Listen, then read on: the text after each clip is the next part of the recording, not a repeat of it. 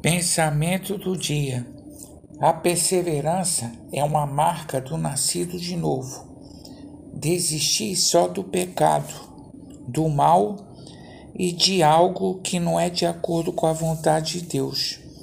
Não é algo fácil, mas aquele que está em Cristo tem a força que vem de Deus.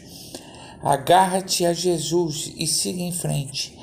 A vontade de Deus se realizará em tua vida. Pastor Heber Jamil, que Deus te abençoe.